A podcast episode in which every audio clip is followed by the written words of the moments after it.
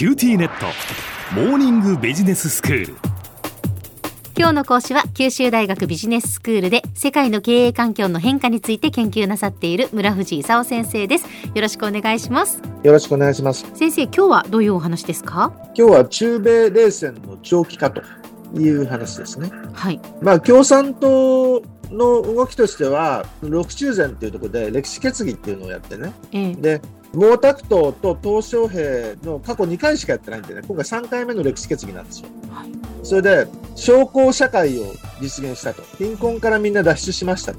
それから近代的社会主義強国を作りましたと。うん言うんで、あの習近平は来年の党大会で3期目の国家主席を目指すうんという感じになってるところなんですね。はいで、戦後の一番大きな流れっていうのは、そのアメリカとそのソ連の冷戦ってやつだったわけですけど、ええまあ、ソ連が崩壊して、はい。で中国が勃興してきたとうん。いうことで、あのアメリカと中国のええあの二大スーパーパワーの戦いになってきてるわけですけども、はいはい。海としてはね、うん。お互いに何をしようとしてんのかと。うん。で特に最近その台湾を挟んでね、中国とアメリカが一体何をしようとしてるのかと。知ってます？何をしようとしているのか。第一列島線とか第二列島線とか、そういうの聞いたことあります、あはい。以前先生もお話しくださいましたよね。まあ要はその領海のここまでに抑え込むとかこっから先は出さないとかそういう話だったですよね。まあ第一列島線の方が中国に近くて、ええ。それからちょっと離れたあのグアムを通るようなね、はい。道筋に第二列島線ってのがあるんですよ。え。それで、あのアメリカは日本とかね、ヨーロッパ、オーストラリア、インドあたりと協力してね、第一列島線内に中国を封じ込めたいうん。というふうに思ってるのに対して、はい。中国はアメリカを第二列島線の外に追い出そううん。というのが基本線ですよね。はい。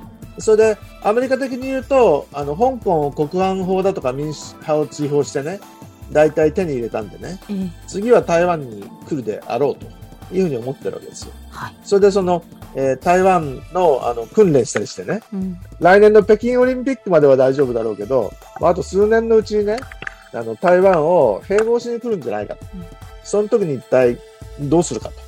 いうようなことを考えてるわけですよ。うんで、場合によっては、アメリカが戦争すると大変なことになるんで、じゃあ代わりに日本にやってもらおうかなとか。アメリカが行くのに時間がかかるから、それまでは日本にやっといてもらおうかとかね。そういうちょっと困ったことをいろいろ考えているうんということなんですね。はい。で、中国の防衛能力ってどうなってるか知ってます？ミサイルとか核とか。どういう状況なんですか？あの、核弾頭はね、今200発くらい持ってるのを、はい。アメリカがこの間中国は10年で5倍にして1000発にするつもりらしいとええ。いうようなことを言ったんですね。はい。それから、あの、ミサイルはね、極超音速ミサイルって言って、ええええ。あの、マッハ5以上のね、うん速度でミサイルが飛ぶんでね、はい。従来の迎撃システムでは撃ち落とせないと。うん。それで、太平洋を通ってくるんじゃなくてね、えあの、反対側の大西洋の方をはい。ぐるっと回ってきてね、ええ。このワシントンとかニューヨークに行くとかね、はい。そういう可能性もあるミサイルなんですよ。うん。で、あの、そうなるとね、ええ。何がいいかっていうと、はい。あの中国としてはアメリカは本土に攻撃される恐怖があればね、うん。その台湾だとか南シナ海にあの介入してる余裕がなくなるだろうええ。ということを考えてそういうのを研究してると。いう状況ですね。うん。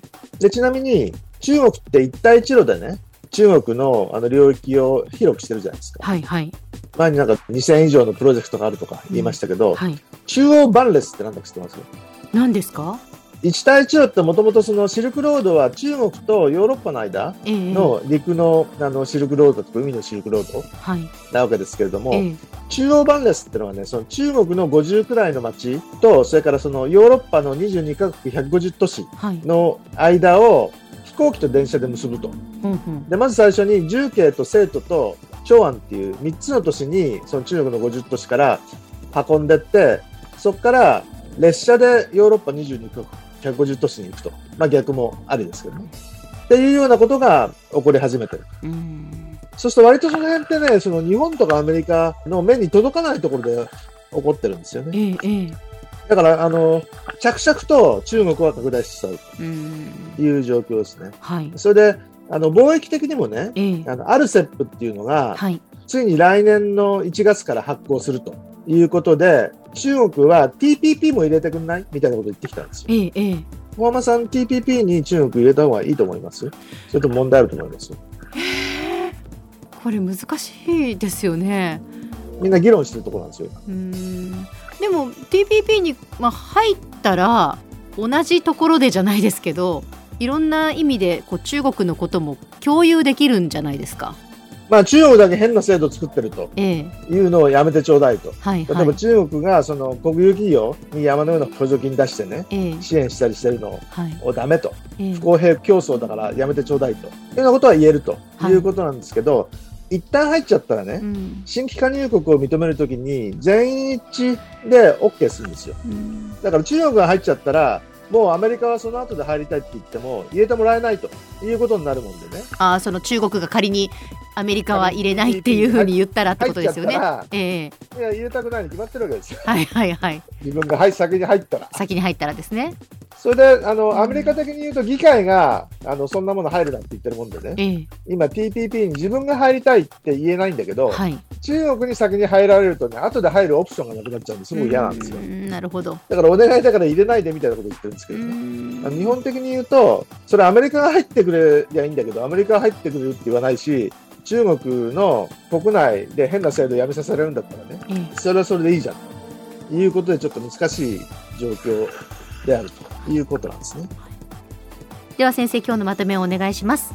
えっと、ソ連崩壊以降、唯一の超大国だったアメリカに、この三十数年成長してきた中国が挑戦しようとしているという状況で、アメリカは第一列島線内に中国を封じ込めて、中国は第二列島線外に追い出そうとしているという状況ですね。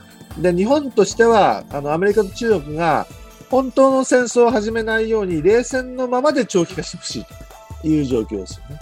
で、米中の外で作って両方に売れればいいんですけど、両方とも大変なマーケットになっちゃったのでね。自分のところで売りたかったらこれしろあれしろみたいなことを両方で言われ始めるとね、どうしていいか分かんないというような状況になってきたということです。今日の講師は九州大学ビジネススクールで世界の経営環境の変化について研究なさっている村藤勲先生でした。どうもありがとうございました。ありがとうございました。キ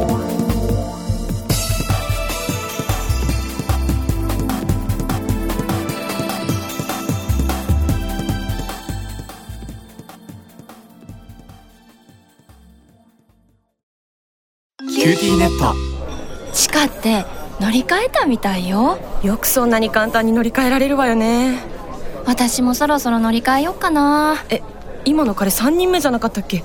今年だけでスマホの話なんだけど。乗り換え簡単。格安スマホの QT モバイル。